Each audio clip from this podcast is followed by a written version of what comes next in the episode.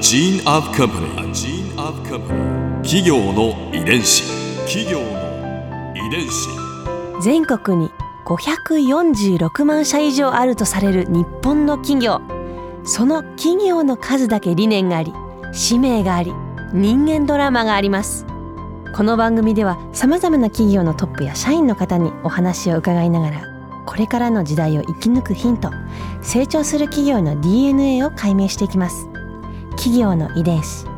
ナビゲーターは私はるかクリスティンと株式会社エイベック研究所代表の武田隆さんです。武田です。よろしくお願いします。今日はピア株式会社代表取締役社長の柳博さんをお迎えしています。よろしくお願いします。よろしくお願いいたします。よろしくお願いします。まあ早速ですけどはい。ピアは最初は雑誌だったわけですね。そうですね。創刊は1972年。当時はどういう雑誌だったんですか？創刊の時はやっぱまあページ数が薄くて。うん。でも映画演劇音楽美美術、うん。いつどこで誰が何をやっているのか料金はいくらなのか。うん。例えば映画でしたら何時から始まるのかそういったその基本的な情報だけを書いた雑誌ですね。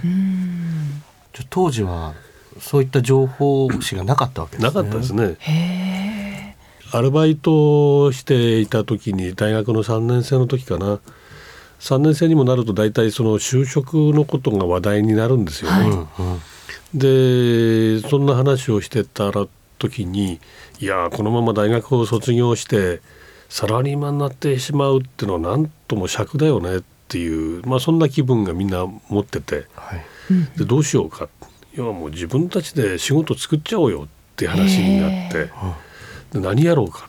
でまあ何もねアイデア最初はなかった。はい。で僕はあの映画が好きだったんでまあ大学で映画研究会なんかやってたりしてで他の学生に比べても映画を見る本数ってのはとっても多かったと思うんですよ。ところがお金がないから労働省風切りの映画って見れないんですよね。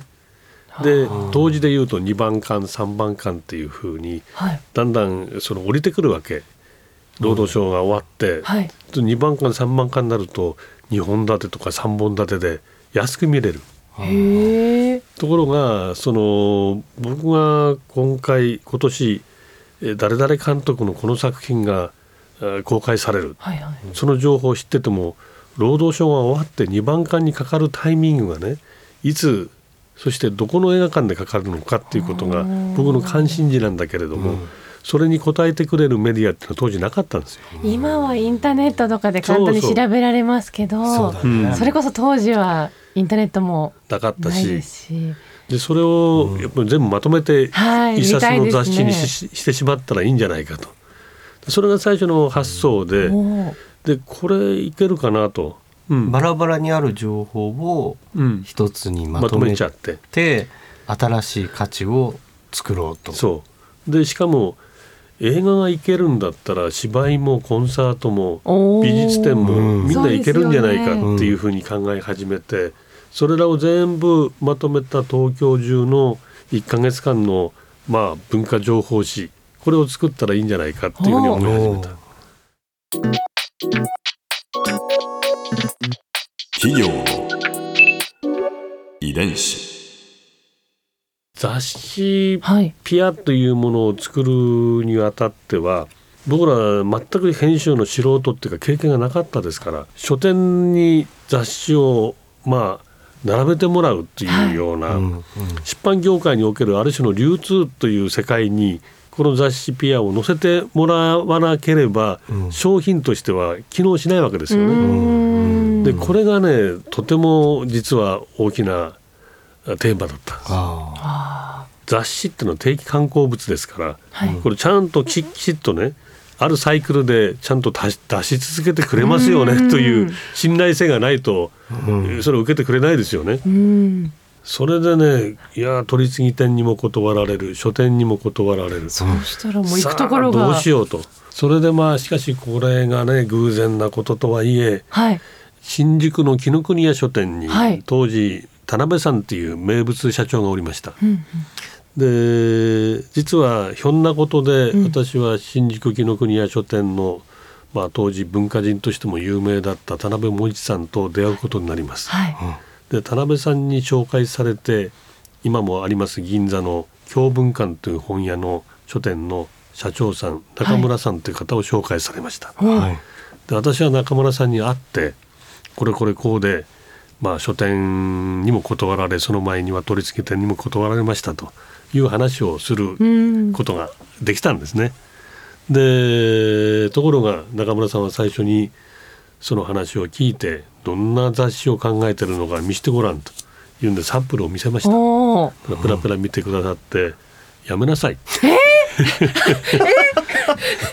もういきなり「やめなさい」と。いいねじゃなくてうん、でね雑誌っていうのはねまあプロの出版人がやってても、はい。みんながみんな成功するもんじゃないんだよと、みんなはその成功したものしか見てないけれどももう大変なんだと。うん。だから学生の君はまあ傷口を広げないで、ここでもうややめなさいと。いうのが、まあ、中村さんの最初の言葉だったんですよ。どう思われたんですか、うん、いやーそうかなと思いつつもいやちょっと話を聞いてくださいと。いうことで、私がなんか何を喋ったか今や覚えておりませんけれどもなんかベラベラ喋ったんですよね。ただその中村さんずっと黙ってその僕の話を聞いてくれて、うんただ最後にね「そうか」と「どこの本屋さんに置きたいんだ」っていうわけですよ。それでそのリストをね明日ここに持ってきなさいって言われて。はいはい、ありがとうございますって言ってその時はどういうことかあんまりよく意味がわからないままにでそれを次の日持ってきましたそしたらまた明日何時に来なさいってわはけそれで「はい」っつって「分かりました」って帰っていった。はい。で翌日またかいあの行きました中村さんのところへ、はい。そしたらこれはもう僕にとっては一生忘れることのできないえ？出来事になってしまったんです。何があったんですか？デスクの上にね、はい。茶封筒に入った書類が山のように積まれててこれを持ってもう一度回り直しなさいって言うんですよ。何でしょう？って言ったら封筒に一通一通手紙が入っててはそれはね紹介状だった。その中村社長がそのピアを紹介してくれてでお店で置いてやってほしいということが書いてあるわけですよ。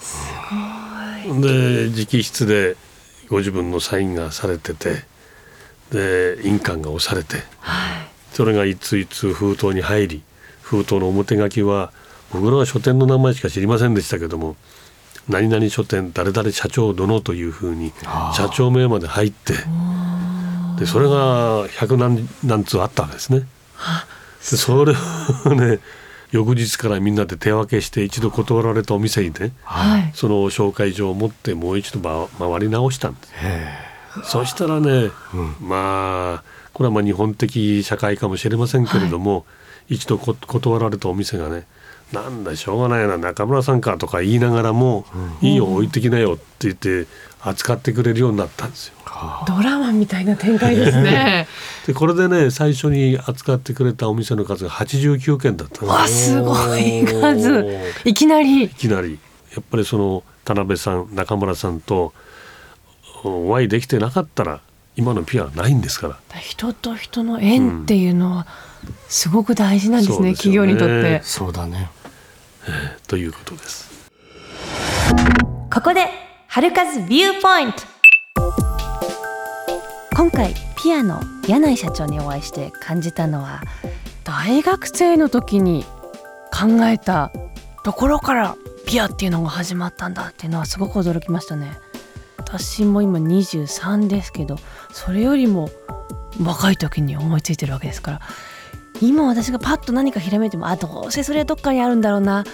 誰かがやってるんだろうな。いやもう何もないでしょ。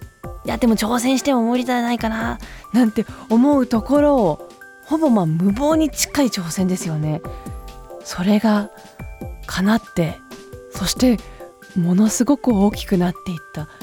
その始まりって意外とだから小さいところから始まったんだなっていうのは私はびっくりしましたね。そして何よりもその中でご縁。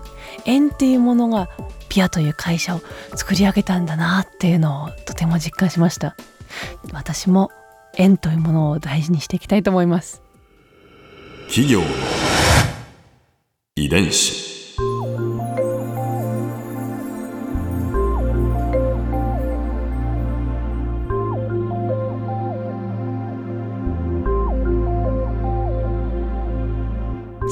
この番組はポッドキャストでも聞くことができます。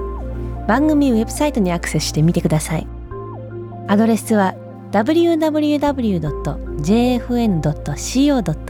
スラッシュ ki です。それではまた来週お耳にかかりましょう。企業の遺伝子ナビゲーターは私はるかクリスティンと株式会社エイベック研究所代表の武田隆でした。